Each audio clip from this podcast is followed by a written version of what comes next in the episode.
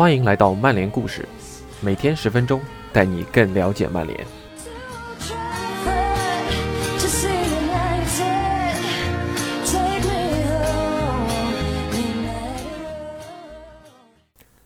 今天要和大家分享内容是《卫报》记者杰米·杰克逊为了宣传自己的新书《红色门徒》所写的一篇文章。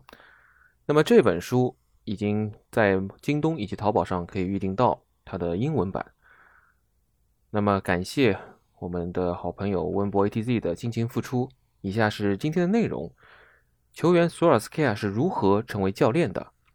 杰米·杰克逊。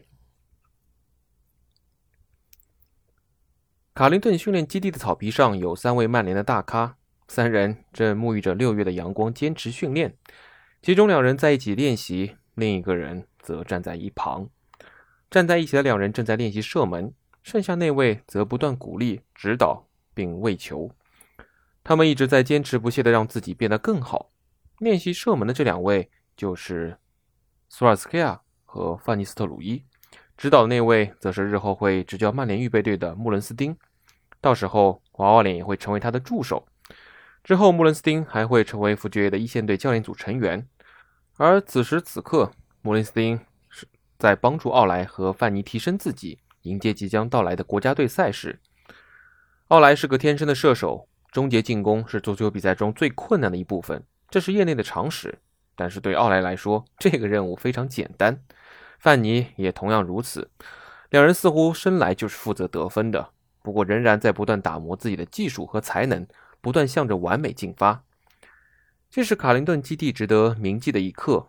终有一天，这样的训练会成为历史，奥莱会成为曼联的一线队主帅。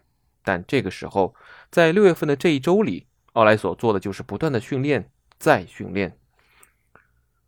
总体来说，奥莱是个战术头脑很好的人。穆伦斯丁这样说道。他是那种即便自己替补登场也可以改变比赛局势的球员，因为他会在场边阅读比赛，他会观察对手是怎么踢的，判断出自己登场后如何跑动会有最好的结果，完全就是他成为主帅后所展现的思路。二零零五至零六赛季，我正在执教曼联预备队，那个赛季奥莱做了手术，因此伤缺了几周时间。等他康复后，他先在预备队找比赛状态，同我们一起训练比赛。然后才回到了一线队，也就是那段时间里，我和奥莱有过很多的沟通。他也展现出自己对球队全班比赛计划的兴趣。他会问很多问题：我们打算怎么踢？怎么布置防守？要不要踢高位压迫？呃，那怎么做呢？如果优先考虑稳固防守，阵型要回撤的多深？反击又要怎么打？那支预备队里有很多的好球员。我们的中卫搭档是埃文斯和皮克。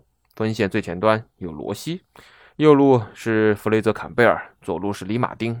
那真是一支好球队，我们经常能踢出相当精彩的比赛。莫伦斯汀十分欣赏奥莱的职业态度，让自己不断变得更好的动力。这是他球员生涯和教练生涯的永恒主题，也是他执教曼联后的口头禅。所有球员每天的目标都应该是变得更好。穆伦斯汀回忆起了奥莱是如何不断鞭策自己。不断打磨强项的，我觉得球员生涯的奥莱的最大优势就是他的终结能力以及双脚完成终结的射程。他左右脚完成终结的能力实在是太棒了，不单是射门的精度，射门速度也非常出色。我和他还有范尼一起进行了很多次射门训练，奥莱有时候也会和迭戈·弗兰一起练习。我还记得当年六月的那个星期，两人在国家队比赛开始前还在坚持训练。这也是我们设计这些训练课的原因。我们把重点放在禁区内以及禁区边缘完成射门上，当然还要创造更好的射门机会。因为如果你分析奥莱的进球，没记错的话，他应该为曼联打进了一百二十六球，其中的大多数都是一两次出球就完成了。想要做到这一点，你就得具备两项素质：第一，你必须有出色的战术意识，能在合适的时机出现在合适的位置上。奥莱在这方面当然是没有问题的，他懂得阅读对手的跑动，知道进攻发展到最后阶段时自己应该出现在什么位置，这一点非常好。第二，就像我说的那样，只要机会到了他脚下，他就能把握住。奥莱从小就有写日记的习惯，穆伦斯丁也建议他可以在每堂训练课后都记笔记。奥莱是个颇有主见的人，也愿意向他人学习。穆伦斯丁这样说。他总是渴望获得答案，喜欢记下自己的心得体会。他会写下很多和训练课有关的内容，这也是我给他的建议。写在纸上，你就写入了自己体内的硬盘。如果不亲手写一遍，相信我，你会忘记的。这是真的。因为这就是我的行事准则，我就记录下了我参加过的每一堂训练课，次次不落。我会重新翻看，有时候还会想当时是怎么布置的，效果又怎么样了。关于向佛爵学习，奥莱接受 f o r Four Two 采访时这样说：“从两千年起，我开始为每一堂训练课记笔记，这些笔记现在还在。我意识到我正在体验只有我和队友们能够体验的经历。”因为他是独一无二的主帅，对他来说，精炼的传递信息更为重要。他从来不会喋喋不休地唠叨几个小时，但只要开口，都是金玉良言。这就是曼联这座高等学府之于索尔斯克亚的重要性。愿意对他人的想法抱有一个开放的态度，保持谦逊的心态，不断学习，对自己有自知之明，这些都是老练的智慧。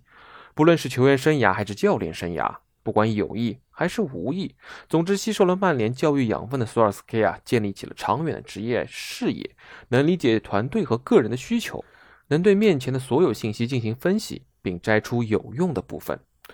穆伦斯丁认为这就是不同球员之间的差别，这一点实在太过重要了。对年轻球员来说也是一样的，年轻球员也应该学着记笔记，记下教练让自己出任什么角色，需要承担哪些责任。很多球员没有这个习惯，教练会向球员们传达很多信息，但球员们有可能只是机械的执行指示。他们会完成教练的要求，但更重要的是意识和理解。教练的职责就是帮助球员建立这层联系，帮助他们自己悟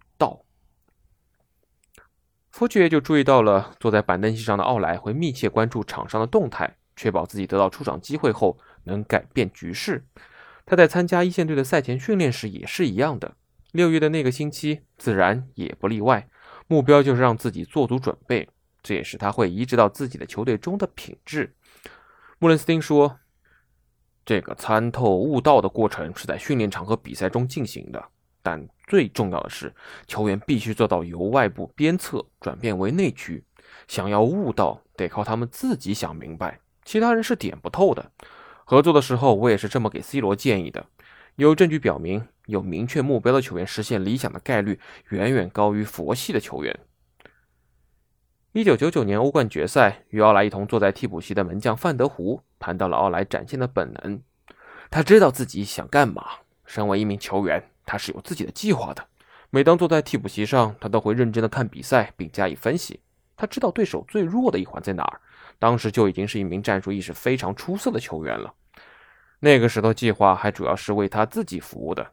他知道自己希望得到什么，他知道最好的得分方式。我们在一起合作了六年。等他年纪大了几岁后，我发觉他已经把视野瞄准足球生涯的下一个阶段了。现在他已经是一名主帅了，还能说什么呢？当年他就会在电脑上玩 FM 游戏，所以当我听说他在挪威成了主帅之后，又执教了曼联一线队。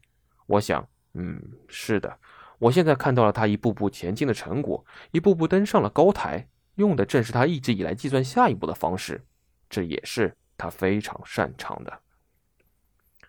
最后再呼吁大家，如果有兴趣的话，可以购入这一本《红色门徒》，我也在考虑要不要放送这部分的翻译内容给大家啊，大家也可以在我们的留言区留下您的意见。以上就是今天内容，感谢您的收听。我们下周再见。